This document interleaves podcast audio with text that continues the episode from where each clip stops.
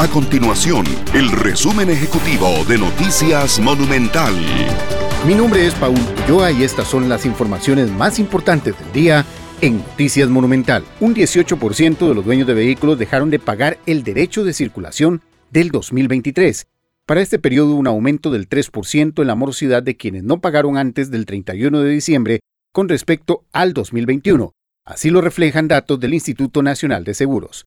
El propio 31 de diciembre del 2022 se registró el pago de más de 48 mil derechos de circulación, mientras que el 1 de enero del 2023 se cancelaron más de 7 mil marchamos.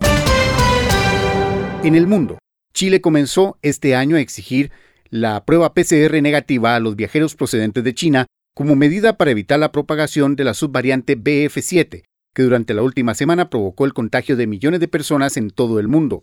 La medida se suma a la prolongación hasta el próximo mes de marzo de la alerta sanitaria vigente desde febrero del 2020 y que fue decretada el pasado 28 de diciembre por el gobierno chileno. Estas y otras informaciones usted las podrá encontrar en nuestro sitio web www.monumental.co.cr. Nuestro compromiso es mantener a Costa Rica informada. Esto fue el resumen ejecutivo de Noticias Monumental.